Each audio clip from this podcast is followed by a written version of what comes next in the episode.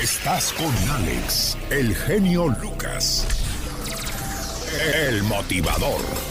La bendición de un matrimonio son los hijos. Dios te los da para que los cuides, los guíes, los orientes y los protejas. Pero ¿qué hay de aquellos padres que se quitan el fajo y le dan a la inocente criatura hasta que se cansan, señor Aníbaldez? No, Alex, eh, pues no se vale. Y es que hay veces que uno también pues desquita la frustración o vienes enojado del trabajo y, y pues los que lo pagan son los niños. Además yo creo que esas épocas ya, pues ya, ya pasaron, ¿no, Alex? El borracho que se va a la cantina y regresa a casa y todo el mundo a esconderse porque al tipo le dan, le da por pegarle a la familia. Sí, y a todos. Y es un terror, ¿eh? Saber que ya va a llegar. Espero que usted no sea ese tipo de personas cobardes que hacen eso en su casa. Y si lo hacen, espero que este mensaje le haga entender que como jefe de la casa hay que ganarse la admiración y el respeto, no el temor. De ninguna manera es aceptable que un hombre que está programado o se espera que, te cuide, que te dé lo mejor, se, te, venga a golpear, a maltratar, ¿no, Andy? Tanto a la esposa como a los hijos. Además, como tú bien dices, hay que ganarse el respeto y no el temor. ¿Cuántos niños no han muerto en las manos de su propio padre o su propia madre? Los niños maltratados.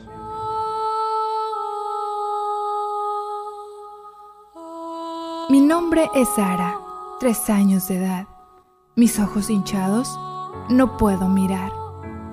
Debo ser estúpida, debo ser mala, porque otro motivo, mi mami está enojada. Quisiera ser mejor, quisiera fea no estar entonces tal vez mi mami me quiera abrazar. No debo hablar, no debo hacer mal. De lo contrario, todo el día me va a encerrar. Cuando mami regrese, trataré de ser buena. Mejor no haré nada para que no se vaya a molestar. No hagas ni un ruido, la puerta acabo de escuchar. Mi papi ha llegado, borracho de un bar. Lo escucho enojado, mi nombre gritar, y contra una pared me trato de resguardar. Trato de esconderme de su horrible mirada. No aguanto el llanto, me siento espantada. Me encuentro llorando. Me grita, me insulta. Me dice que sus problemas son por mi culpa. Me empieza a golpear. Me sigue gritando. Me logro soltar y corro tropezando. Caigo al suelo, mis huesos doliendo. Papá me dice palabras que yo no le entiendo. Perdóname, le grito, pero ya es muy tarde. Su rostro desencajado parece que arde. Los golpes y las palabras me duelen de verdad. Le pido a Dios misericordia y piedad. Por fin él termina y camina a la puerta, mientras yo en el suelo quedo casi muerta. Mi nombre es Sara, tres años de edad. Esta noche mi padre me mató sin piedad. Existen millones de niños como Sara en el mundo. Sus hijos no pasan lo que Sara, ¿verdad? ¿A ti alguna vez te pegó muy fuerte tu mamá o tu papá, Katrina?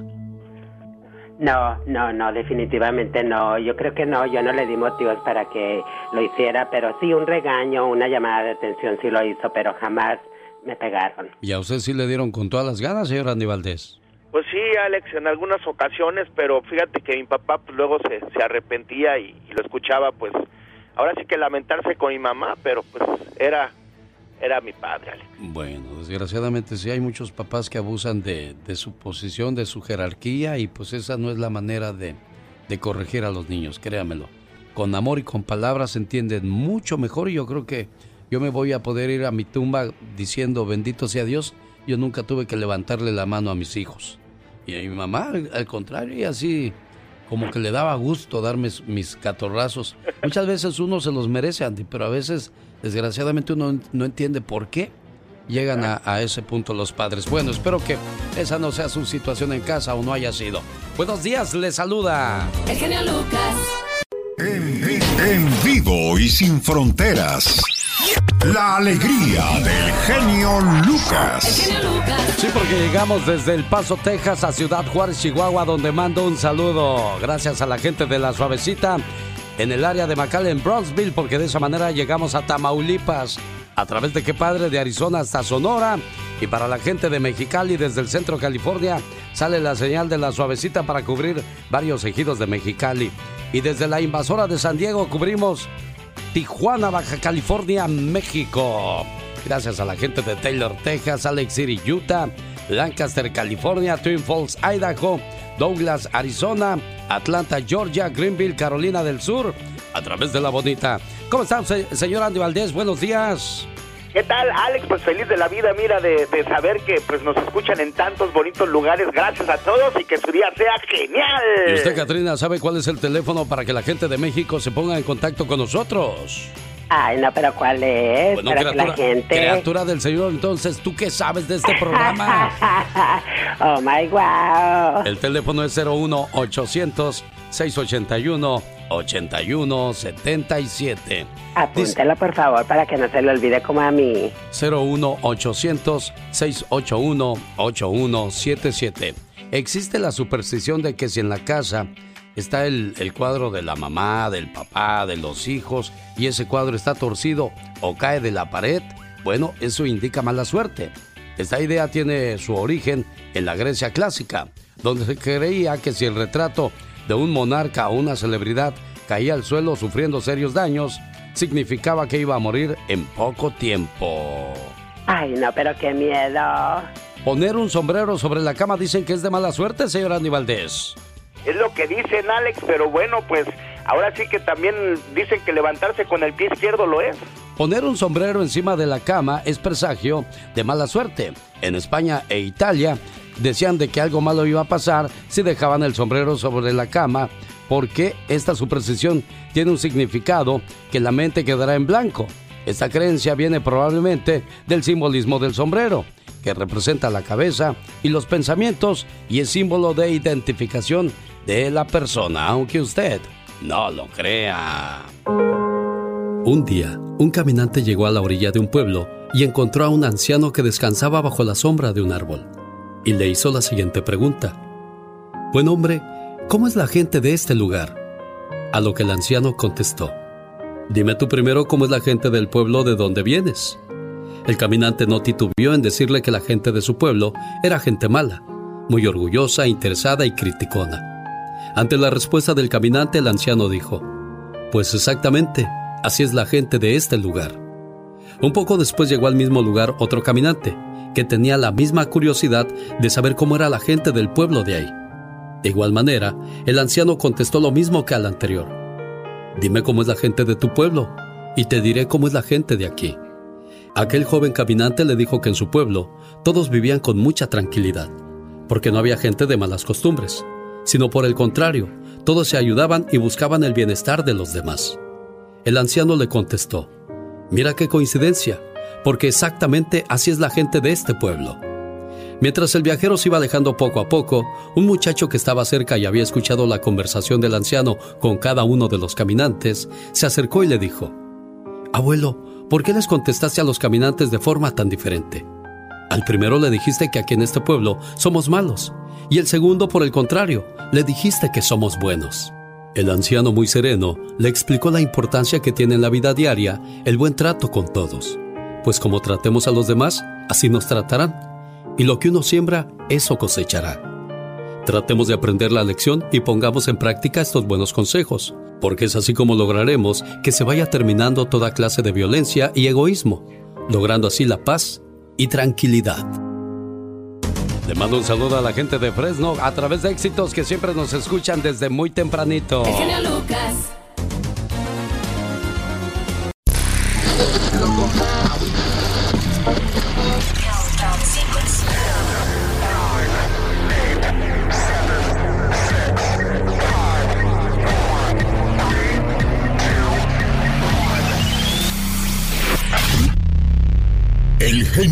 Revitaliza tu mente y, te entretiene día a día. Alex, el genio Lucas, el show.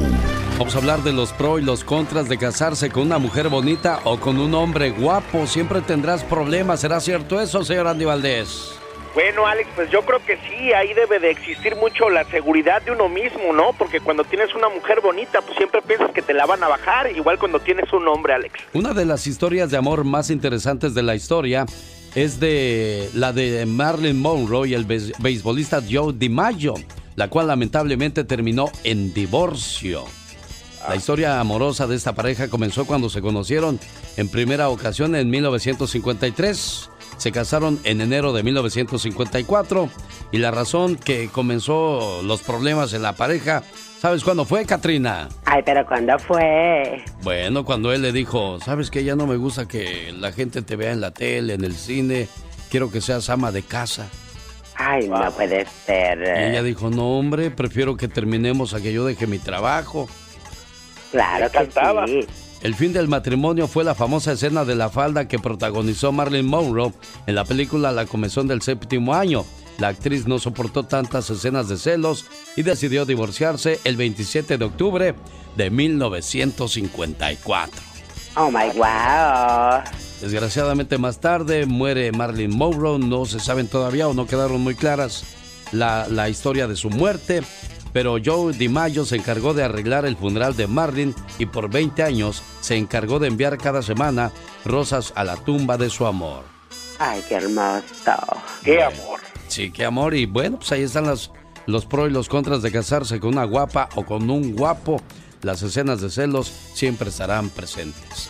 Vamos con el mensaje de la hora. Se llama Petición de una madre. ¿Qué pasa cuando mamá da todo por nosotros a cambio? ¿Qué recibe? Hijos, nietos y bisnietos, el Creador a mí me ha dado. Qué tristeza es llegar a vieja y no verlos a mi lado. Cuando ellos estaban chicos, con desvelos los cuidé. Y ahora que ya estoy vieja, muy solita me quedé. A mis hijos hoy les digo que enseñen a dar amor, porque cuando ellos estén viejos, los mirarán con dolor. Yo no sembré esa semilla, o en qué estuvo que fallé que hoy con tristeza veo que muy solita me quedé. Con cariño los espero y sé que regresarán. Ya ven lo que el dicho dice, lo que siembran cosecharán. Las noches las paso en vela, solita en la oscuridad. Y si no lo hacen por cariño, háganlo por caridad. Ahora en vida agradezco con cariño sus atenciones, no cuando ya esté en la tumba me quieran colmar de flores. Con misas y coronas recuerdan al ser querido y cuando está aquí en la tierra lo tienen en el olvido. Escúchame ahora en vida, que es justo lo que reclamo, no cuando ya esté tendida me lleven el mejor ramo. Cuando yo ya esté en la caja, ¿para qué tanto lamento? Lo que gasten en coronas, cómprenlo hoy de entendimiento. No más un favor les pido, y pido a Dios con devoción no me manden a un asilo y muera allí de aflicción. Y si por torpeza hiciste a un asilo mandarme, sácame de aquí, cariño, antes que sea demasiado tarde. Las reflexiones de su amigo de las mañanas, el genio Lucas. Encuéntrenlas en eBay y también al área 831-769-9169. Buenos días, qué padre que está con nosotros, yo soy. El genio Lucas. Feliz inicio de semana. Hoy lunes ya llegó el baúl de los recuerdos de Andy Valdés. ¿Cómo están? Alex, los saludo con todo el gusto del mundo. Gracias por iniciar su semana con nosotros, familia. Y bueno, pues imagínate, en un día como hoy, Alex ya está cumpliendo 71 años. Eric Estrada, Henry Enrique Estrada, quien bueno, él nace en Nueva York en los Estados Unidos. Su salto a la fama se produjo con motivo de su participación en la serie de televisión policíaca de los años 70, Chips, Patrulla Motorizada. Y bueno, pues después de esto, Alex, pues recordar, ¿no? Que fue muy conocido en nuestro país por protagonizar la telenovela Dos Mujeres, Un Camino, al lado de Laura León y Vive Gaitán en el año de 1993. Se casó tres veces el conocido como Poncharelo Alex y cuando fue a hacer Dos Mujeres Un Camino a México, todos los galanes de las novelas lo envidiaban porque imagínate, fue el único que cobró un millón de dólares a don Emilio La Rosa por estar en la telenovela. Bueno, debut y despedida porque nadie más lo volvió a llamar para actuar, señor Andy Valdés. No, nadie más lo, lo, mandó a llamar, pero bueno, me imagino que con ese dinero y con las repeticiones de la novela, pues todavía con eso sigue viviendo, fíjate. Es el baúl de los recuerdos de Andy Valdés. Andy. Alex, pues imagínate nada más, en un día como hoy, pero en el año de 1985, hace 35 años, salían en la escena musical Ilse, Ivonne y Mimi con el grupo musical Flans y bueno, es que cómo olvidarnos de este gran grupo que fue época en nuestro México, así es que imagínate, en un día como hoy, pero de 1985 debutaban con la canción de Bazar, que bueno, este fue su primer sencillo, esta canción compuesta por Carlos Lara y Jesús Monarres, estaban en Siempre en Domingo Alex y Raúl Velasco, pues imagínate nada más, pues les daba la patadita y pues ya sabemos lo que pasaba cuando se presentaba un artista en Siempre en Domingo, jefe. Y esa es la canción más bonita del grupo Flans. Para mí, Las Mil y Unas Noches, más que Bazar, señor Andy Valdés. Fíjate que para mí también, Alex, y le diste al clavo porque es mi canción favorita de esta, de esta gran agrupación Flans. Por dejar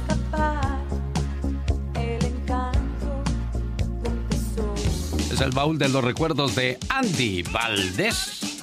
Todos han de recordar, Alex, las películas de los verduleros, los albañiles y otras tantas más. Y bueno, se han de acordar también de la guapa Lina Santos su nombre real, Lina Santos Otomendi, que nace en Ciudad Acuña, Coahuila. Cuando tenía seis años, sus padres se separaron y se mudaron, pues se fueron a Del Río, Texas, donde, bueno, ahí transcurrió su infancia, Alex. Pero en 1985, Lina era elegida señorita Coahuila. Imagínate nada más, ese mismo año participó en el certamen Señorita México a sus 19 años.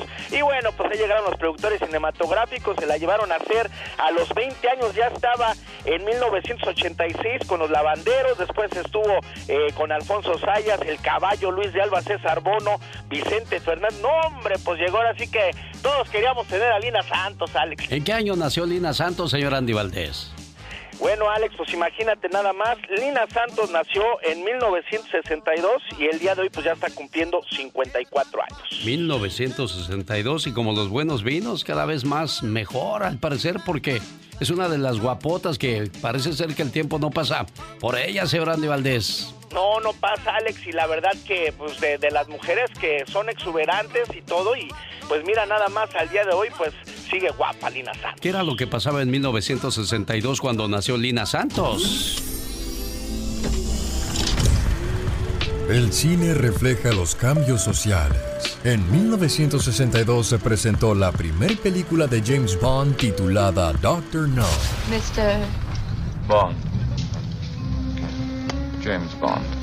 El empresario Jerry Perenchio y Emilio Azcárraga Vidorreta se juntan para después formar la poderosa televisora Univision.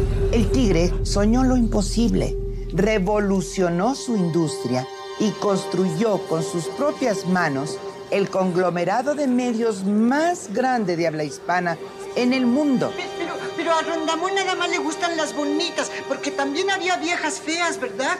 Y las sigue habiendo, chavo. Aquí tenemos a Larry Dime, lo primero que te quiero preguntar, Larry, ¿qué te motivó a ti en medio del programa de hacer este llamado a tu papá? ¿Cuál negociante eres tú a los 22 años? ¿Tú eres buena mujer de negocio? ¿Se te ocurren las ideas a ti o tienes alguien que te lleva toda la contabilidad? En este año nacen famosos como Tom Cruise, Steve Carroll, Nicolás Maduro y Jim Carrey. En España, el Real Madrid se proclama campeón de la Liga Española de Fútbol. Un 19 de mayo, Marilyn Monroe le canta Happy Birthday al entonces presidente de los Estados Unidos, John F. Kennedy. Happy birthday to. Happy birthday,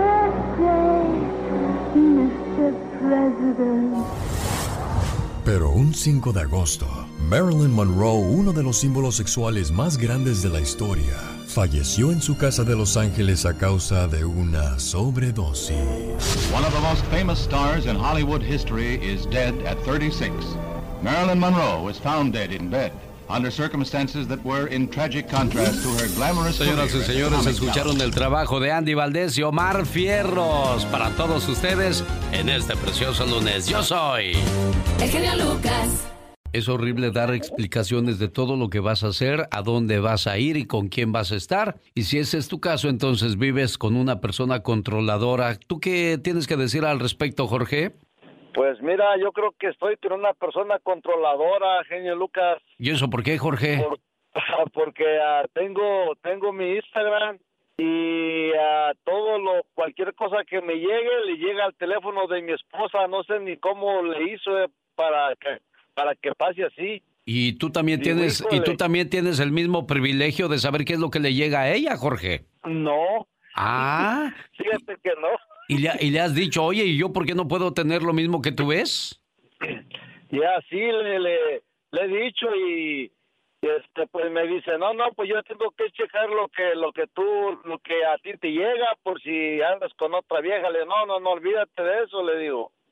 Eso no está no está bien y qué piensas hacer al respecto Jorge pues fíjate que uh, fíjese genio Lucas que he pensado en en, ah, en separarme pero uh, pues tenemos tres hijos eh, ya grandes y tienen 20 años 21 y 22 y pues se me hace, no sé, me duele el corazón dejarlos.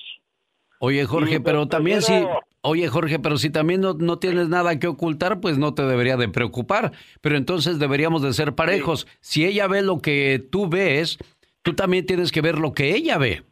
Sí, se, pues se, me hace correcto eso. Y pues no, no tengo nada yo que esconder y, y, este me voy a trabajar y, y este está checándome, checándome, le digo, ¿qué buscas? Dice, no, pues a ver qué, qué tienes, a ver qué esto. Le digo, mira, le digo, por andar buscando, buscando, un día te vas a encontrar algo que no te va a gustar. bueno, la que busca o el que busca encuentra. Jorge, pues mucha suerte con tu situación, ¿eh? Gracias, gracias, genio Lucas. Señoras y señores, ya nos vamos y despedimos este día con la participación de La Chica Sexy. Estoy bien parecido, el amor de mis amores. Oye, ¿te gusta cantar, verdad? Ay, me encanta. ¿Y entonces por qué no aprendes? oh my god.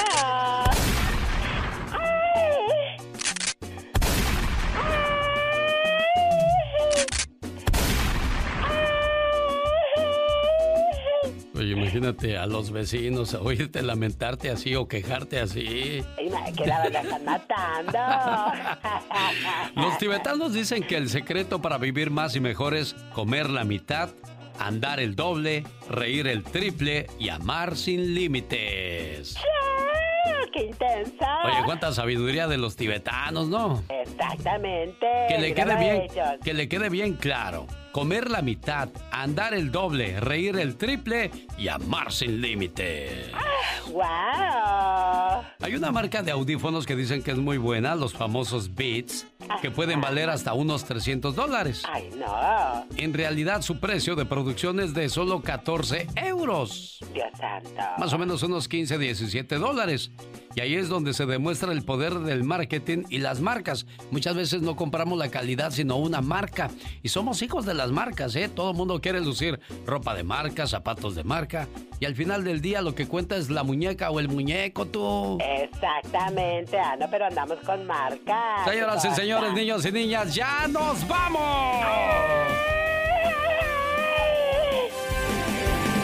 genio Se despide por hoy, agradeciendo como siempre su atención.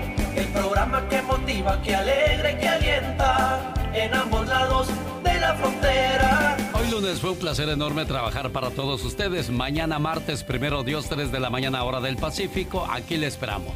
Jamás cambies lo que más quieres en la vida por lo que más deseas en el momento, porque los momentos pasan, pero la vida sigue y podrías arrepentirte por tus malas decisiones el día de hoy. ¡Qué intensa! El show más familiar del genio Lucas. Historias genialmente Lucas. El año pasado fueron muchos los divorcios y esas son las causas que llevaron a separarse a algunas parejas.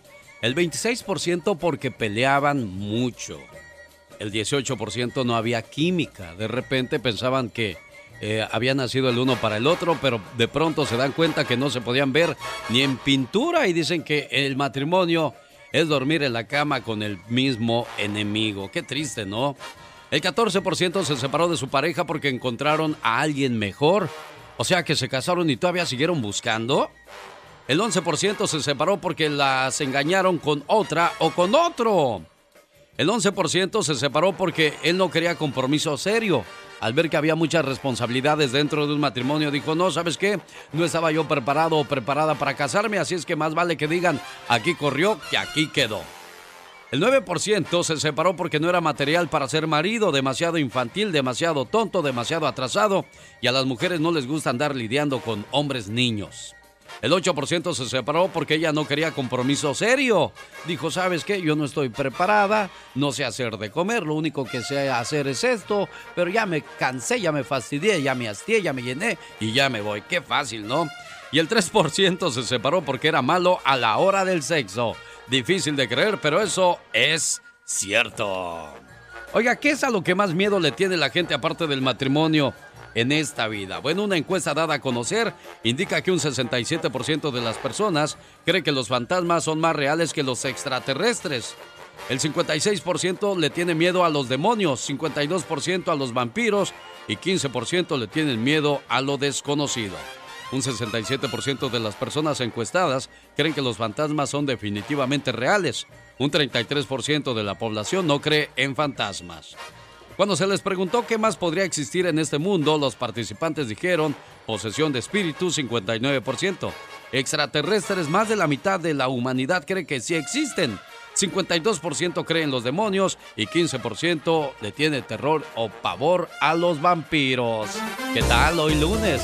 Esa es alguna de la información que comparto con todos ustedes con todo el gusto del mundo. Jorge Lozano H en acción, en acción. Genio Lucas. ¿Te quiere tu pareja o te controla? De eso habla Jorge Lozano H. Hola Jorge. Gracias mi querido Alex. Oiga, dicen que por amor aguantamos cualquier cosa, pero ¿qué necesidad tienen algunas parejas de querer controlar todo todo el tiempo? Eso me comenta mi querida Carmen, una radio escucha que me mandó un mensaje, le mando un besote, me dice que ella sabe lo difícil que es vivir con una pareja controladora. De esos que meten su cuchara hasta en el más mínimo detalle.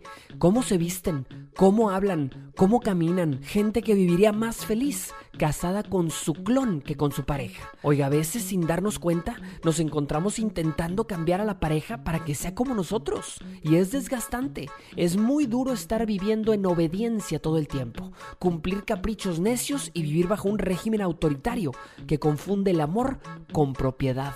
Esa no es una relación, señor o señora, esa es una cárcel. Y muchas y muchos lo experimentan diariamente. Si usted siente que conoce gente así, le quiero compartir tres rasgos para identificar a una pareja, fíjese bien, controladora. La primera, solo aceptan una forma de ver las cosas, la suya. Si su pareja no cumple con sus estándares, oiga, hasta les da pena, les desespera, les da vergüenza estar con él o con ella en público, ya sea por su manera de vestir, su manera de ser o su manera de actuar. Lo peor de todo es que ahora resulta que la quieren o lo quieren controlar, cuando así lo conocieron. No prostituya su esencia por tapar las inseguridades de otros. Número 2. Chantajean sentimentalmente a la pareja, le ha tocado. Ejercen control manipulando las emociones de su pareja. Implementan una postura en donde, si no se hace lo que yo digo, me estás rompiendo el corazón me estás lastimando, no merezco que me trates de esta forma. Oigan, le arman un teatro.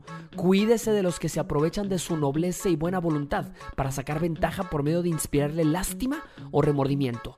No hay forma de chantaje que sea tan baja. Y número 3, cuando aparte de ser controlador, es autoritario. Es gente que cuando toma decisiones importantes, cada vez se le hace más fácil dejar de consultarlas con su pareja. A veces creemos tener todas las respuestas y no le damos ni oportunidad al otro de contribuir, de analizar, de decidir. Aléjese de los que no buscan en usted una pareja, sino un esclavo o una esclava. Usted detectó alguno de estos elementos en su personalidad o en la personalidad de su pareja, consciente o inconscientemente está presionando a su pareja a pensar y actuar como a usted le gusta y no como un individuo libre. Si tiene usted alguno de estos elementos, es momento de cambiar. No vaya a ser que al rato quieran cambiarlo, pero a usted por alguien menos necio. Soy Jorge Lozano H y le recuerdo mi cuenta de Instagram y de Twitter que es arroba Jorge Lozano H y en Facebook me encuentra como Jorge Lozano H Conferencias. Nos escuchamos la próxima vez como siempre aquí con el genio Las mañanas más alegres de la radio en Estados Unidos. Oiga, le sangra muy a menudo la nariz a su pequeño o pequeñita. Resulta que muchas veces debido a la resequedad que tienen en las narices y al estárselas picando por curiosidad o porque a veces siente uno sabroso al estarse picando las narices, ¿no, Katrina? Exactamente, y eso pasa muy a menudo. Te lo picas y te lo picas y no le quieres dejarte de picar a tu naricita. Y eso lo digo porque hay una señora que me mandó un correo electrónico. Dice, a mi hijo le sangra, le sangra la nariz con frecuencia. ¿Qué puedo hacer para ayudar a que ya no le sangre la nariz? Ay, sí, pobrecitos. De verdad que hay niños que, oh my wow, nada más eso se lo pasan haciendo. Los sangrados de la nariz pueden deberse a resequedad de la mucosa de la nariz, alergias y a veces los niños se lastiman porque se están hurgando la nariz con los deditos y con menor frecuencia puede deberse a pólipos o un trastorno en la coagulación de la sangre. En este caso hay sangrado de las encías, salen moretones y hay otros síntomas asociados y hay que visitar al doctor inmediatamente. Cuando le sangre la nariz a su pequeño, no lo acueste porque así se traga la sangre, lo, que, lo cual no es bueno. Aplique presión en el puente de la nariz abajo del hueso, en la parte blanda, con su pulgar y dedo índice por unos 10 minutos para ayudar a que se forme un coágulo y bueno, pues de esa manera se detenga el sangrado. Exacto, sí, definitivamente. Oh my god, tener mucho cuidadito con eso. Puede aplicar hielo en el puente de la nariz con el niño sentado, nunca acostado. Recuerde que no es bueno que se traguen la sangre. Exactamente, siempre sentadito y va a estar mucho mejor. Oye, un nuevo estudio realizado por la Essex University revela que los videojuegos y las redes sociales han convertido a los niños débiles. Oh my wow. El 5% de los niños fueron incapaces de sostener su propio peso cuando se colgaron de una barra. Esto en 1998. Diez años más tarde, esa cifra se duplicó a un 10%. Durante el mismo periodo, la fuerza del brazo de los niños cayó un 26%, mientras que su fuerza de agarrarse se redujo en un 7%. El número de abdominales cayó un 27% durante la década. Bueno, pues entonces ahí está lo que está pasando con nuestros chamacos por estar tan pegados al famoso. No entiendo, no entiendo, digo Nintendo. No entiendo, pero imagínate nada más los absorbe por completo que es falta de ejercicio físico. Hay que poner a los niños a mover las carnes, menos televisión, menos computadora, menos de esas cosas que los hacen muchas veces pensar en cosas no buenas.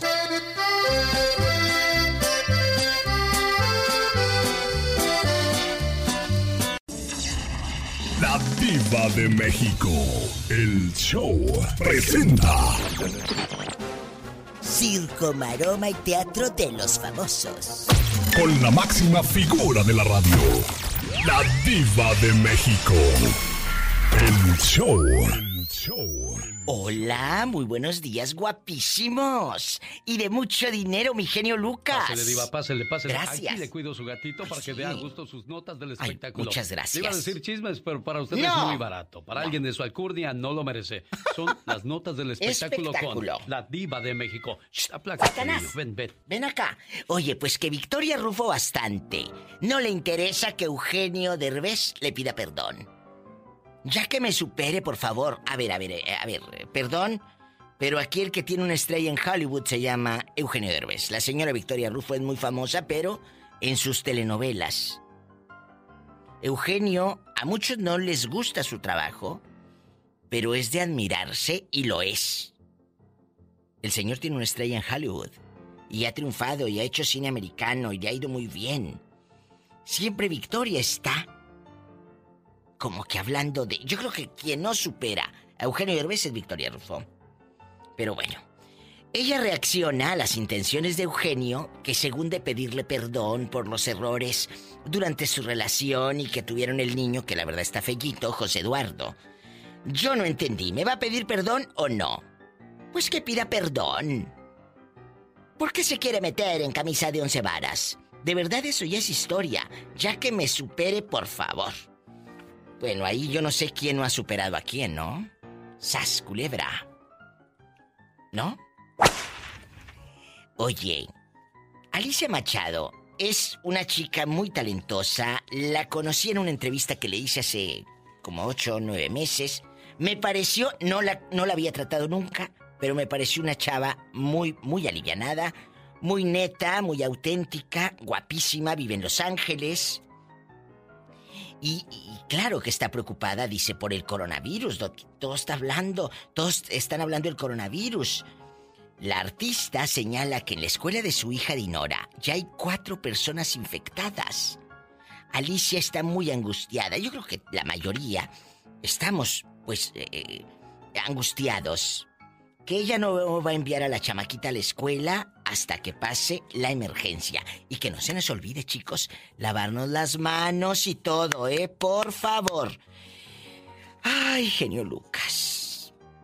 Pues que Lady Gaga va a presentar su nuevo libro, Notas Personales de Empoderamiento. Para empezar, no sé amigas, pero a mí la palabra empoderada me cae gordo. No, se me hace como que muy así, ay, yo la mujer siempre ha tenido poder. Que no lo hayan querido reconocer es otra cosa. Pero bueno, que saque el libro. Ese es para, para levantarle la autoestima a sus seguidoras, ¿verdad? Que, lo han de tener por los suelos. Pero que lo haga, que, que esté muy bien. Pero no, no puedes generalizar de que, hay notas personales de empoderamiento. Entonces, ¿no estabas empoderada? ¿Cómo? Es pregunta. Al rato vengo. Soy la diva de México, aquí con Alex, el genio Lucas. Simplemente la mejor para los espectáculos. La diva de México. Adiós. Adiós, mi genio Lucas. Gracias, guapísima y de mucho dinero. ¿Qué tal si nos bailamos esta canción que sigue, diva? Ah, no, no, no, se enoja su gatito. Satanás, contrólate. No le digan nada al genio Lucas. Hasta el ratito. Gracias. La Diva de México. El show presenta. Circo, maroma y teatro de los famosos. Con la máxima figura de la radio. La Diva de México. El show. El show. Amigos, cariñosamente la recibimos para que nos cuente qué hay con los famosos y no tan famosos. Ella es la Diva de México. Buenos días, Diva. Buenos días. Hola, guapísimos y de mucho dinero. Soy la diva de México aquí con Alex, el genio Lucas. Gracias a todo el equipo de este programa. Laurita, muchas gracias. Chicos, les tengo que contar que se está preparando la nueva película de Nintendo. Sí, con el famoso personaje de Mario Bros. Universal, que siempre va a la vanguardia, anuncia en el marco de los 40 años del personaje que es Mario Bros y que el próximo año, el 2021, va a cumplir ya Mario 40 años. Se celebra un aniversario de la creación de este personaje y van a hacer una película maravillosa. Qué bonito. Seguramente va a tener mucho éxito entre los chavos rocos, que tienen 40 y más, ¿eh? En bastante. Y para los chavitos, que son hijos de esos chavos rucos, que crecieron viendo a su papá obsesionado con el monito de bigotes. ¿Verdad? Muchas felicidades. Imagínate, aparte, en Japón, en Japón, se espera que este año, a finales de este año, se inaugure un parque temático, Super Nintendo World. O sea, tú vas a ir ahí y vas a jugar como si estuvieras en los Nintendo. ¡Ay, qué hermoso! Pues muchas felicidades. Así que, cuando veas a tu amiga la ricachona eh, publicando eh, fotos en no sé dónde, tú dile, yo voy a ir a Japón a ver a Super Mario. Y allá te vas al mundo de Mario Bros. Imagínate, qué padrísimo. Que Cepillín arremete en contra de Dana Paola que por creída. Y le dijo, por favor, si a ti te falta trayectoria. Así le dijo Cepillín, el payasito de la tele. Yo no sé de esto, pero se los pongo en la mesa al público. Haz de cuenta. Cepillín sigue molesto por un desplante que le hizo la actriz, quien asegura tenerle miedo a los payasos. Dijo que le tenía miedo. Por favor. Bueno, es que hay gente que sí le tiene miedo, ¿eh? Él dijo, es una creída, es una creída. No tiene una trayectoria sólida ni fructífera como la mía. Yo creo que él no ha visto Élite, que es un éxito en Europa, ¿verdad? eh, que es una serie que está a nivel mundial en Netflix. Yo creo que Cepillín no la ha visto y la protagonista es una mexicana que triunfa en Europa y se llama Dana Paola. Pero bueno, lo que sea. Dice que le tiene fobia a los payasos. El artista le dicen qué opinas y dice quién es Dana Paola. Ya ve, no sabe quién es Dana Paola. Entonces, yo no puedo decir, es que es una creída fulana, fulana, fulana, si no sé la trayectoria de la señorita. Él dice, ella está flotando, yo tengo 50 años en esto. Pero bueno, por Dios. No porque tengas 50 años, puedes tener 50 y a lo mejor no has cruzado el charco. La señorita tendrá 28, 30, no sé cuántos tenga Dana Paola, pero ella está en Europa. Uno no debe de pelearse con nadie. ¿Para qué? ¿Para qué tanto conflicto? Dijo Juan Gabriel. Pero qué necesidad. Al rato vengo aquí con mi Alex, el genio Lucas. Hasta el ratito, genio Lucas. Gracias. Señores, fue la única y la mejor de los espectáculos. Mi diva de México. Gracias, diva. Muchas gracias. Ya basta. Todos estamos cansados de algo. Y el quedarse callado nada va a solucionar. Di ya basta. Con la diva de México. Me hace agua la boca. Mm. ¿Cómo ve, diva? Oye, pero ya está, ya estamos en vivo, ya estamos ya, al aire. Ya estamos en vivo y a todo color. Ah, bueno. Diva de México. Chicos, yo aquí estoy en bastante con Alex el genio Lucas. Me acabo de encontrar en YouTube Caballo Prieto afamado con las azucenas. No sabía que la habían grabado. Sí, Diva, la, la, la grabaron uy, hace un buen rato. ¿A poco? Caballo Prieto afamado. Hoy no más.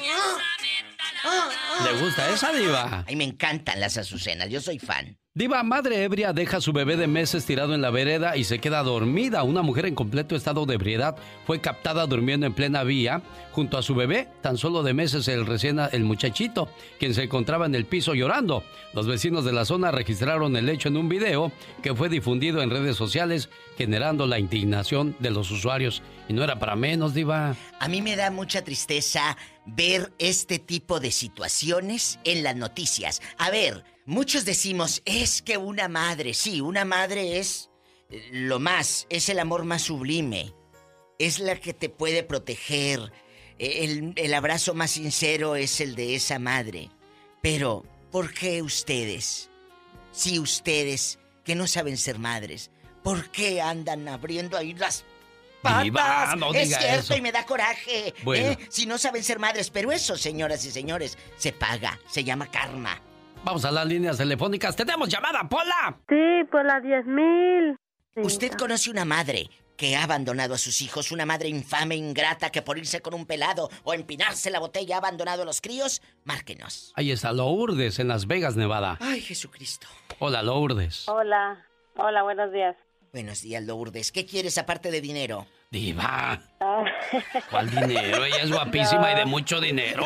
Ella no le va a pedir, ¿verdad, No, Lourdes? no, seguramente. No, claro que no. Solo le hablo digo. para decirles que yo he tenido varios casos, este, aquí en Vegas se ha visto mucho eso de que las jovencitas de ahora tienen hijos muy jóvenes y se los dejan ahí, este, a un amiguito, a una Uy. amiguita encargado y se van, se van a bailar, se van de teiboleras y ¿Qué? ya no regresan. ¿Qué?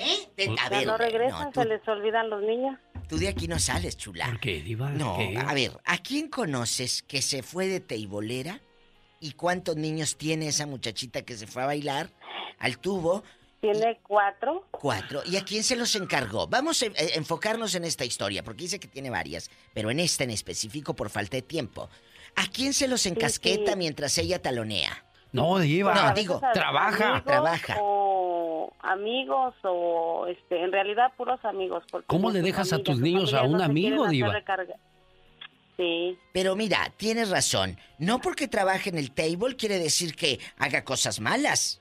No por, no todas, Bueno, no todas estoy hacen cosas que malas. Que haga cosas malas, sino la irresponsabilidad de dejar a una niña y tres niños en, en manos Con de ajenas que no saben, ajá, Exacto. que no Oye, saben qué es lo que, que pueden hacer Y la familia de esas, de esa chamaca, Sí. ¿dónde están? Los pues, papás de esos En niños. realidad no no quieren saber de ella por lo mismo, porque ella toma, hace Ah. mucho de, de su vida hace lo que ella quiere, pero no es responsable con sus hijos. No, no le pregunte no, dónde sí, vive. Vive allí en Las Vegas, ¿verdad? No, no, eso fue en México. No, fue aquí, que México. Aquí fue, ¿verdad? Chula. ¿Lourdes? Lourdes. ¿Cómo dices que se llama Mayra? ¿qué? No, así está bien, Diva, ya. No, el nombre no lo puedo decir, pero sí, esa persona se me hace muy irresponsable y de hecho sí deja a los niños abandonados con amigos. Qué triste. Ojalá que esos amigos no les hagan, primeramente Dios, no les hagan nada a esas criaturas, porque tantas historias, ya ve la hija de Lola Beltrán lo que acaba de sacar. ¿Qué sacó, Diva? Que el primo de, hermano de Lola la abusaba desde niña. Ay, no más. Lo acaba de sacar María Elena Leal. Y si eso lo hacen ahí con, con la familia, con, con alguien que no tomó, imagínate, yo voy porque me voy a ir a teibolear, como dijo usted, Diva. Sí. O a lo mejor ni va a eso, o a, pero o yo a lo tengo que vaya. muchas amigas que, que andan en el tubo Sí. y no se prostituyen. Ellas No, van, por- hacen su show y Sí. se van a casa, de verdad. Y yo de veras me quedé. Sí, o sea, nomás te, te dan No, la tole con el dedo de que, ay, yo Sí. te amo y Sí, está sí. bien. Ay, sí, pero baila, así. pero paga unas canciones. ¿Por qué, les- por qué Pero pagan no unas va- canciones los señores ahí, Diva? Mira, de ahí al YouTube o, al- o al, eh, a las páginas porno hay un paso. O sea, no vas a, no vas a tocar porque ellos hacen el show, pero tú no puedes tocar. ¿Ah, no? No, el Monterrey, por ejemplo, te haces, un, le- eh, haces un privado, mi amiga hace un privado, pero no te tocan. Y si te tocas, ella se va. O sea, el cuate nada más está sentado así y ella bailoteándole. Ah, yo pero no no, puedes tocar. ¿A, los poco señores- así- ¿A poco aquí sí pueden tocar? No sé, no. ¿Por Dígame que- así, Diva? Yo no sé, Diva. Tenemos, tenemos llamada, Pola. Sí, Diva. Con la 6669. Ah, no, Diva, ay, bruta. dispénseme. Es por la 6699. Genio, dígame si pueden tocar. Elías de Los Ángeles. Ah, le Eh, él vive en este. una ciudad cosmopolita, Tiene así cara me de- imagino que la de saber. Elías le habla a la diva de México. Licas, Elías. Vivo, yo vivo- buenos días. Buenos hola, días. Hola, loca, ¿cómo estás? Bien, Buenos días. ridículo. Cuéntanos, eh, ¿has ido a un table, sí o no? La verdad, nunca. Ah, bueno. Mira, lo trae cortito la vieja. No, no, no, es buena no gente. tiene necesidad. Claro que no tiene necesidad, dice. Dinero no debe tener pecharles. Aparte, va, vas a ir a gastar dinero a lo tonto, para que gastes dinero a lo tonto. Es cierto, cuéntanos, Lucas. ¿A quién conoces que sea una Lucas. madre? No, se llama Elías. Ah, Elías, Elías. Elías, ¿a quién conoces que es irresponsable? Cuéntanos esa trágica historia. Primeramente, ah, Genio, tú mencionaste algo del niño Gabriel, ¿verdad? Sí. Ahí exactamente ayer mi niño estaba leyendo que a la mamá, para que hagan todas las mujeres que hacen cosas con sus hijos, ayer escuché que a esa muchacha, cuando entró al penal, hace poco la mandaron al penal grande, eh, la misma jefa de la, de la- del, del penal, dejó la puerta abierta de su celda y la dejaron a la pobre hecha chicharrón. Ay, Padre Santo. Ok, yo le- ya me- yo- mis dos niños me estaban diciendo eso. bueno, pero a lo que voy, ah, mi este, mi cuñada este, adoptó a cuatro niños de que porque de esa señora, la mamá de los niños ah, eran diferentes papás. El último papá, este, se drogaba con la señora. Ay. Eh, dejaba, los, dejaba, la niña más grande tenía seis años y cuidaba a los otros tres niños.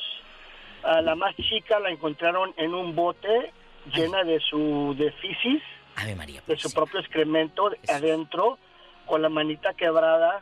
Y a la niña grande la quemaban con cigarro. Padre Santo. ¿ok?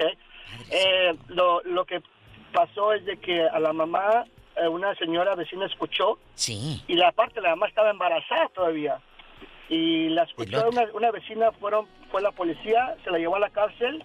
El niño nació en la cárcel y mi cuñada adoptó a los cuatro niños.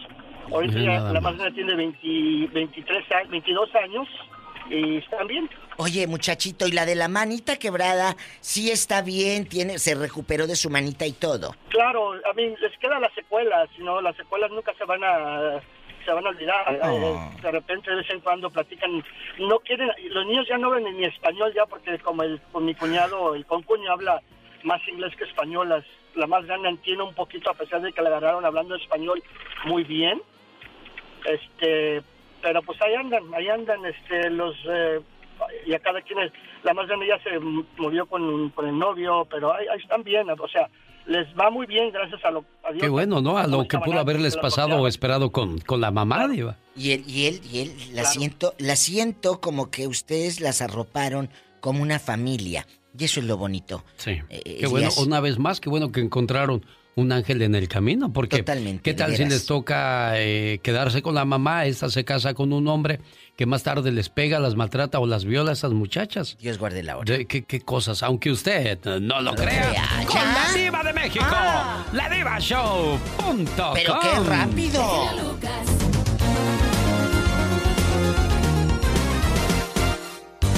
El genio Lucas.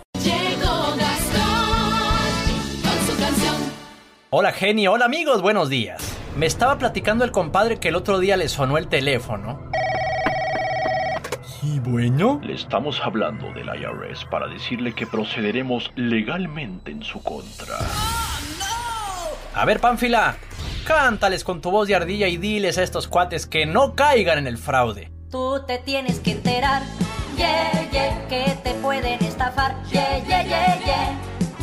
Llamarán a cobrarte los impuestos y pedirán información y te van a amenazar, yeah, yeah, que te van a demandar, yeah, yeah, yeah, yeah. Lo mejor es colgar y no hacer caso, no les des información. Dicen los que llaman que son del IRS, pero es puro cuento, no les vayas a creer. A muchos ya estafado. El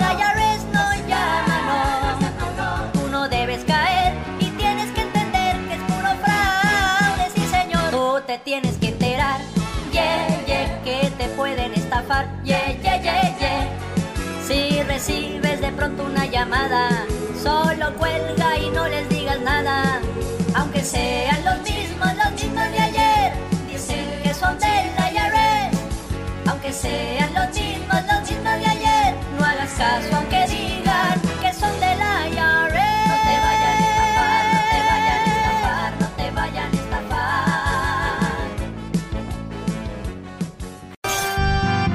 Hola, te mando este mensaje para decirte que te extraño, que daría todo por amanecer a tu lado porque eres el amor de mi vida y contigo se ve que sería muy feliz. Con esas palabras intentas conquistar a alguien Siempre mostrando tu mejor lado. Pero ¿qué pasa una vez que te casas y pasan 10 años? Ay, esta vieja ya me volvió a escribir que no tiene otro que hacer nomás darme lata, lata. ¿Qué es Se enfadan completamente, qué bárbaro. Y no debería de ser así. Se supone que cuando te casas con la pareja que amas es para siempre. El amor tiene que perdurar. ¿Qué fue lo que mató el amor? Quizá esta historia lo hace saber a todos ustedes que están preguntándose lo mismo. El show de Alex Lucas. ¿Quién mató al amor?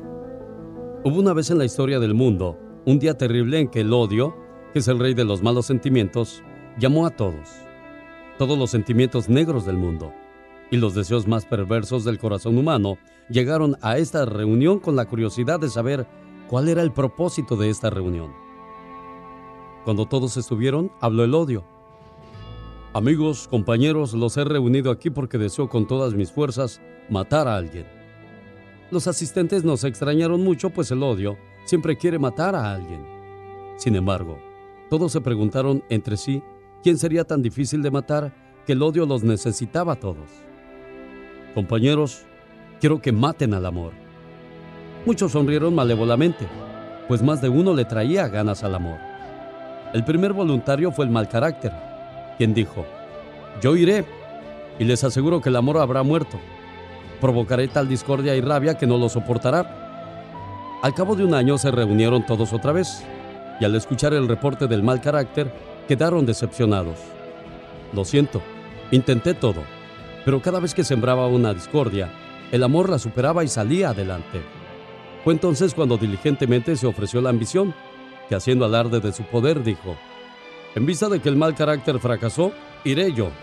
Desviaré la atención del amor hacia el deseo por la riqueza y por el poder. Eso nunca lo va a ignorar. Y empezó la ambición su ataque hacia su víctima, quien efectivamente cayó herida. Pero después de luchar y salir adelante, renunció a todo deseo desbordado de poder y salió triunfante. Luego el odio envió a los celos, quienes burlones y perversos inventaban toda clase de artimañas y situaciones para despistar al amor y lastimarlo con dudas y sospechas. El amor confundido lloró, pero pensó que no quería morir, y con valentía y fortaleza se impuso sobre ellos y los venció. Año tras año, el odio siguió su lucha enviando a sus más hirientes compañeros. Envió a la frialdad, al egoísmo, a la indiferencia, a la pobreza, a la enfermedad y a muchos otros. Todos, todos fracasaron. El odio convencido de que el amor era invencible les dijo a los demás, nada se puede hacer, el amor ha soportado todo, llevamos años y años insistiendo y nada logramos. De pronto, en un rincón del salón, se levantó un sentimiento poco conocido. Vestía todo de negro y con un sombrero gigante. Su aspecto era fúnebre como el de la muerte. Yo mataré al amor, dijo con seguridad. Todos se preguntaban quién era aquel ser que pretendía hacerlo solo lo que ninguno pudo conseguir. Con el paso de los días, el odio volvió a convocar a todos los negros sentimientos, para anunciarles que por fin el amor había muerto. Todos estaban más que felices, sorprendidos. Aquel sentimiento del sombrero negro habló. Ahí les entregó al amor, totalmente muerto y destrozado. Y sin decir más, se marchó. Espera, dijo el odio. En tan poco tiempo lo eliminaste por completo y no hizo el menor esfuerzo para vivir. ¿Quién eres? Aquel sentimiento levantó por primera vez su horrible rostro y dijo, Estás con Alex, el genio Lucas, el motivador. ¿Por qué existe la infidelidad? Tener un amante eleva la autoestima de la mujer, pero también la hace sentir culpable. Esto provoca una actitud constante de alerta y siempre a la defensiva. Si el hombre ha sido infiel, la traición puede ser para tomar la revancha o quizás un modo de llamar la atención. La rutina o una crisis puede llevar a uno de los dos a buscar un refugio en un tercero. La falta de interés de la pareja puede hacer que la mujer busque fuera lo que no tiene dentro. No existe mujer infiel. Y de eso estoy totalmente seguro. Existen hombres tan rutinarios que se encargan de hacer que ellas se desilusionen Hombres que olvidan las cosas básicas como los detalles. ¿Almorzamos juntos? ¿Vamos a dar una vuelta al parque? ¿Qué tal si nos escapamos solitos los dos? Hombres que hacen olvidar el dulce sabor de un beso. Pecan al no desear lo que otros sí desean en secreto.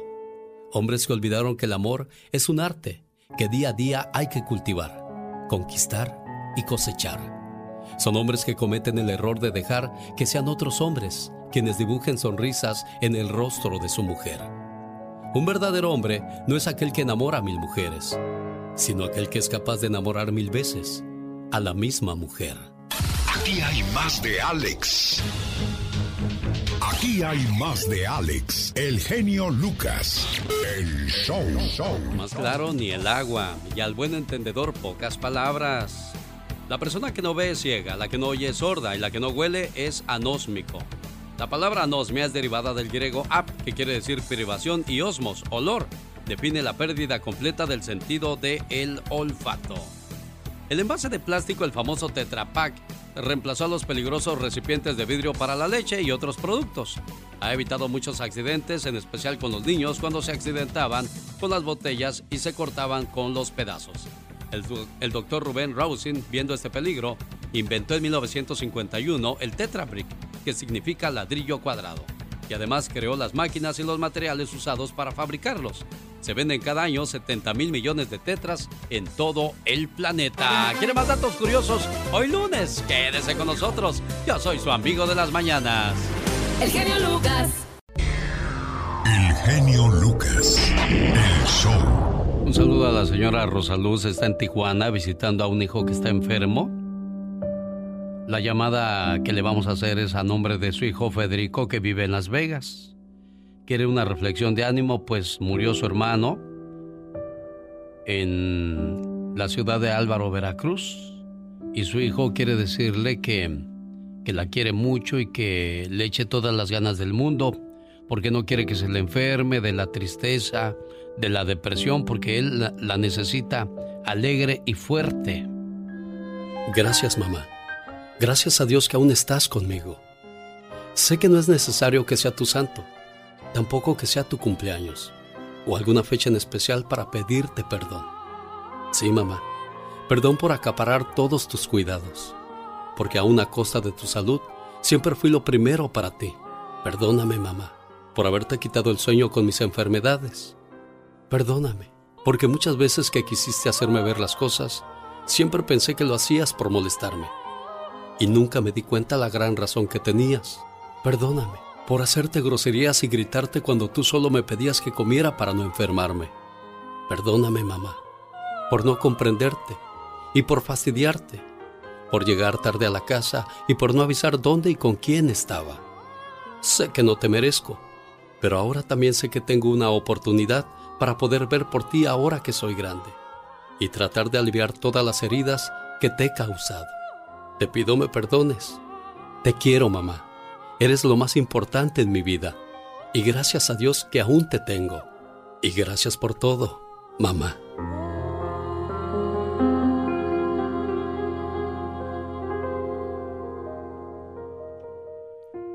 Señora Rosa, espero que Dios esté con usted en este momento tan difícil, tan complicado, pero ya sabe que, hay alguien que ora por usted y que la quiere mucho. Su hijo Federico y toda la familia preciosa. Sí, muchas gracias. Te lo agradezco mucho. Yo ustedes cada vez que he podido los he escuchado. Gracias. Ahorita tengo otra pena Muchas veces no se le puede pedir a una persona en duelo que sea fuerte cuando realmente no lo puede ser. No, no puedo aconsejarle que no llore porque las lágrimas son parte del dolor, Rosa. No puedo comparar su pérdida con otra porque cada duelo es único y personal. Y no puedo empujarle a que contenga sus emociones porque sería agregarle más carga a su dolor. Le acompañamos y espero que Dios le dé esa fortaleza que necesita, preciosa mía, ¿eh? Sí, muchas gracias, muy amable. Gracias a usted, Rosa, y por haber recibido mi llamada. Y nosotros continuamos. Yo soy. El genio Lucas. Imelda Luna está feliz porque su Gonzalo cumple un año más de vida. Felicidades, Gonzalo Ortiz Luna. Que te la pases muy bien a nombre de tu mamá y de toda la gente que te quiere mucho. Y espera que te la pases bien y bonito en este día de tu cumpleaños. Hoy es tu cumpleaños. Te deseo suficiente felicidad para mantenerte dulce, suficientes problemas para mantenerte fuerte, suficientes pruebas para mantenerte en armonía, suficientes esperanzas para mantenerte feliz, suficientes fracasos para mantenerte humilde, suficientes éxitos para mantenerte ocupado, suficientes amigos para que te den consuelo. Te deseo suficiente fortuna para cubrir todas tus necesidades suficiente entusiasmo para mirar siempre hacia adelante, suficiente fe para desterrar las depresiones y suficiente determinación para hacer que hoy sea mejor que ayer y que cumplas muchos, pero muchos años más. Felicidades, Gonzalo. Muchas gracias. ¿Qué le quieres decir a tu mamá Imelda? más que la quiero mucho y que siempre no dejo de pensar en ella, la deseo poder abrazarla una vez más. Ah, ojalá ya pronto. La quiero mucho y nomás. Gracias por todo, por siempre estar ahí por mí. ¿Ya escuchó, Imelda? Sí, gracias, mijo. Yo también te quiero mucho, hijo, y cuídese, mi niño, por allá que está usted solito. Que Dios me lo bendiga donde quiera que ande, mi papá, que, que cumplan muchos años más, mi rey. Cuídate mucho, Gonzalo, ¿eh? Hasta luego, Gonzalo. Gracias. Ay, mi niño. Adiós. Ya le colgué a Gonzalo y Melda. Sé que están viviendo una situación muy difícil allí en la casa. Dios te lo bendiga y te lo cuide donde quiera que se encuentre, ¿eh? Alex, el genio Lucas, el motivador. ¡Órale! Esta es otra nueva sección producida por Omar Fierros. Para el genio Lucas. Todos tenemos cosas buenas. Pero al igual tenemos cosas malas. Y usted no me va a decir qué carajo tengo que hacer. Pero ¿qué consecuencias pueden traer esas cosas malas? Infórmate y aliviánate. Consecuencias de tener sexo en exceso. Hay un refrán que dice, lo poco agrada y lo mucho enfada. Así como el exceso de azúcar, el ejercicio, las dietas o el alcohol pueden ocasionar daños a nivel físico, mental y emocional, el deseo excesivo al sexo puede llegar a convertirse en un problema. Cuando la gente escucha la palabra adicción al sexo, casi siempre tiende a burlarse y a no entender el padecer de estas personas. Todas las adicciones, al igual que esta, son llevadas en secreto, causando un nivel de sufrimiento y vergüenza que afecta al individuo negativamente. ¿Cuál es la relación de la persona adicta con su pareja, su cónyuge? Eh, generalmente no hay mucho interés en ella. Se demuestra mucha, eh, es algo, la relación es monótona, es rutinaria, carente de afectividad, hay cierta lejanía. Eh, e- eso es lo que normalmente ocurre con la pareja, pero la práctica sexual en su vida realmente lo, lo ha alejado de toda la realidad. ¿no? Los individuos con hipersexualidad son personas promiscuas y dados a encuentros rápidos y de una sola noche, con lo que eleva el riesgo de contraer enfermedades de transmisión sexual y provocar embarazos no deseados. ¿Estás embarazada? ¡No, no! ¡Ay, ay, ay! ¡Qué desgracia! La hipersexualidad predomina en hombres de 20 a 40 años y puede provenir de todas las clases sociales. El trastorno también se presenta en mujeres, aunque en menor proporción que en los varones. ¿Qué hacer? Terapia individual y farmacología para reducir la ansiedad y ayudar al paciente a controlar sus impulsos. Enfocarse en la sanación. Separar a la persona de la conducta dañina. Internarlo para evitar la abundancia de imágenes sexuales y situaciones o personas específicas que desencadenan la conducta sexual compulsiva. Enfrentar las emociones. Afrontar la culpa. Y recuerda, todo en exceso hace daño. Disfruta tu sexualidad sanamente. Omar, Omar Cierros. En acción. En acción. Eh, hoy como que me voy a desesperar porque hay unas personas que no, que no piensan ni tantito. Como este loco que estaba cosiendo con hilo y aguja unos camarones. ¿Qué está haciendo? ¿Por qué no dijiste que quieres camarones cocidos? ¿Qué? ¿Por qué no dijiste que quieres camarones cocidos? No va a hacer un pegue para que, que cabe, todos están todos defundados. ¿Cómo es? Todo porque su jaina le pidió que le ayudara a cocinar. Y cuando llegó, encontró a este animal. ¿Qué está haciendo? ¿Por qué no dijiste que quieres camarones cocidos? Más que va a hacer un pegue para que, que cabe, todos están todos defundados. ¿Cómo es? ¡Ay, pero qué idiota! Pero, hey, ¿alguna vez se han preguntado lo que pasa por no saber leer? En el año 2012 también ganó Andrés Manuel.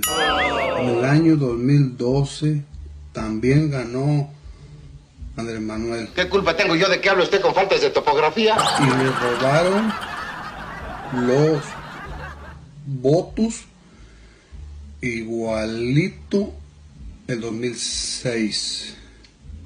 Pero no puedes leerlo de corrido. Que sea de corrido. ¿De corridito? De corrido.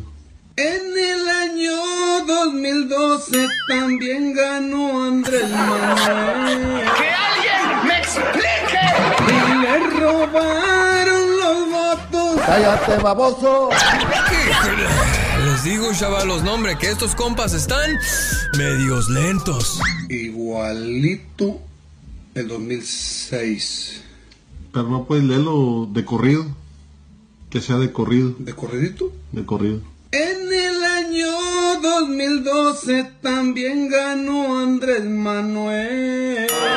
Mira, mira qué inteligente eres. Esta fue la nota del día para que usted se ría para el show del genio Lucas.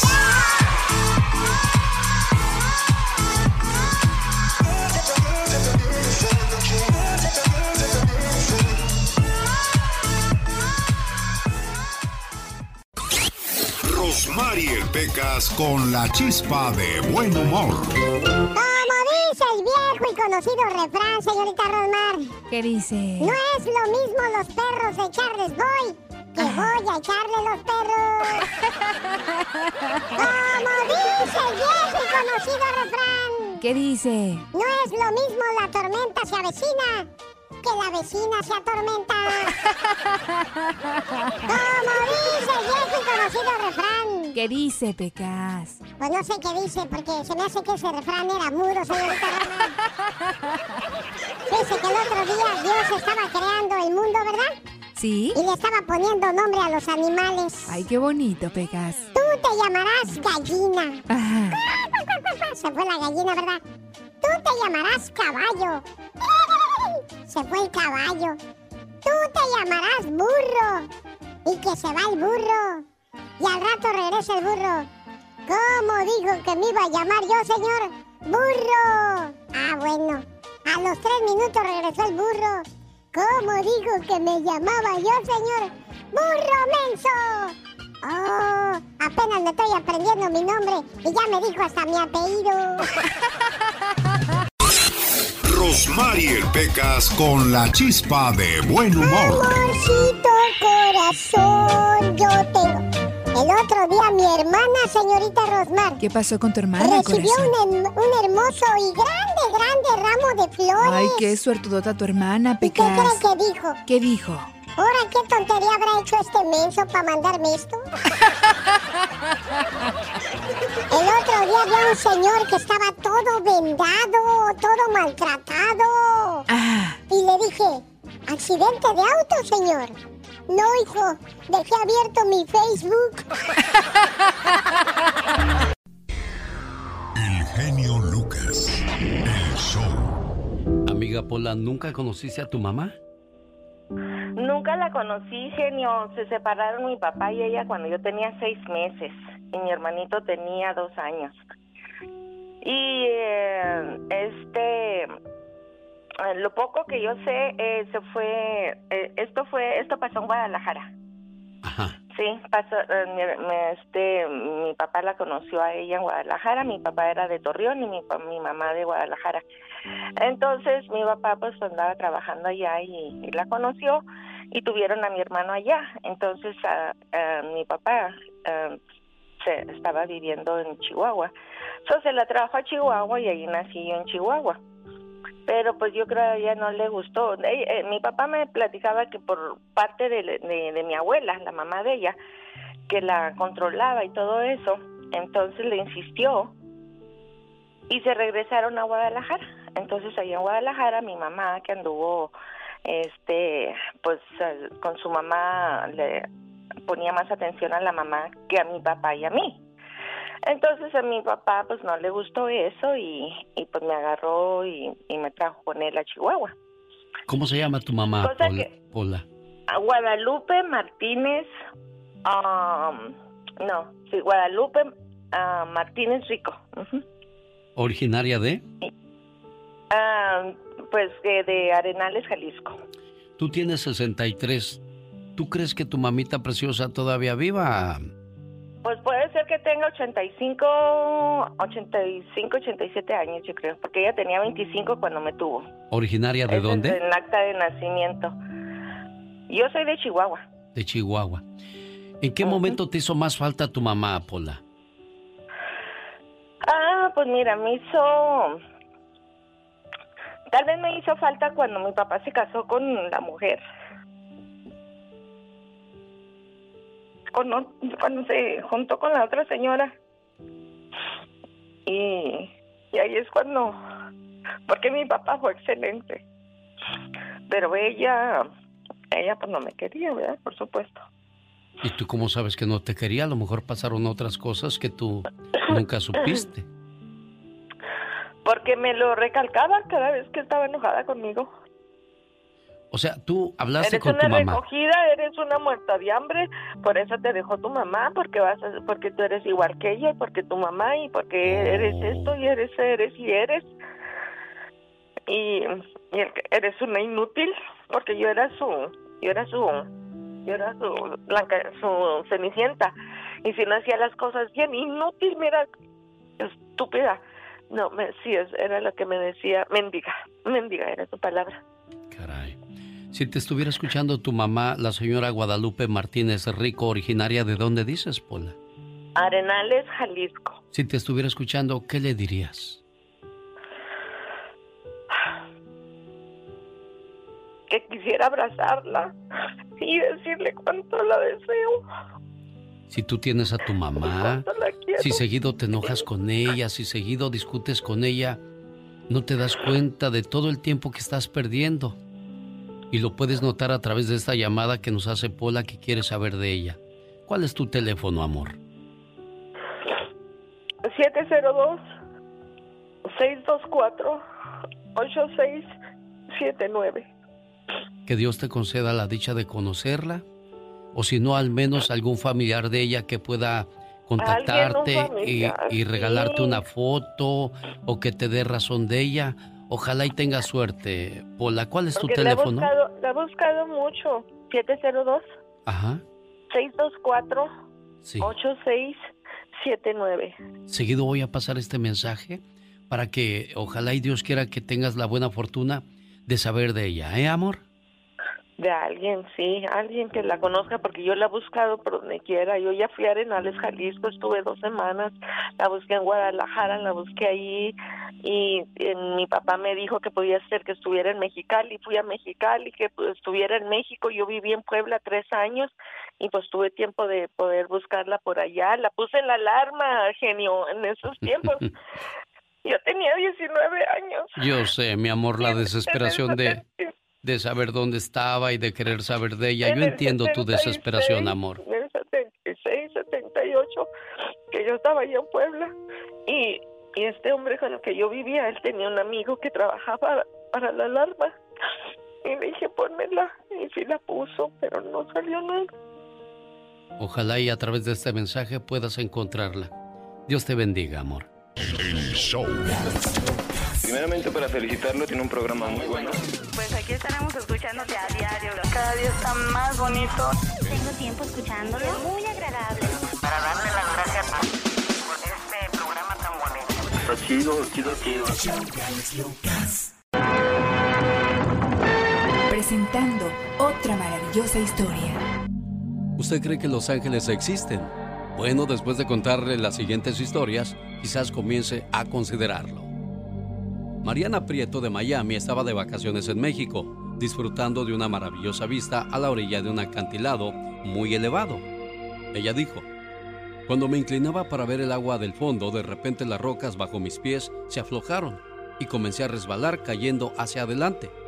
Unas manos muy fuertes me tomaron por los dos hombros y me jalaron hacia atrás al suelo. Y una voz masculina me dijo, cuidado. Pero cuando me di la media vuelta para ver quién me había salvado, no había nadie. Había sido salvada de una muerte muy fea en el fondo del acantilado. Estoy segura de que fue el ángel de mi guarda, a quien por las mañanas siempre me encomiendo.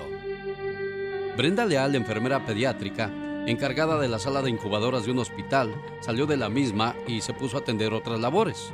Minutos después escuchó una voz extraña que le decía de manera imperiosa, ve rápido y revisa las incubadoras. Esto le causó extrañeza, pues acababa de hacerlo, pero volvió a escuchar la misma orden, pero ahora más fuerte. Ve y revisa las incubadoras.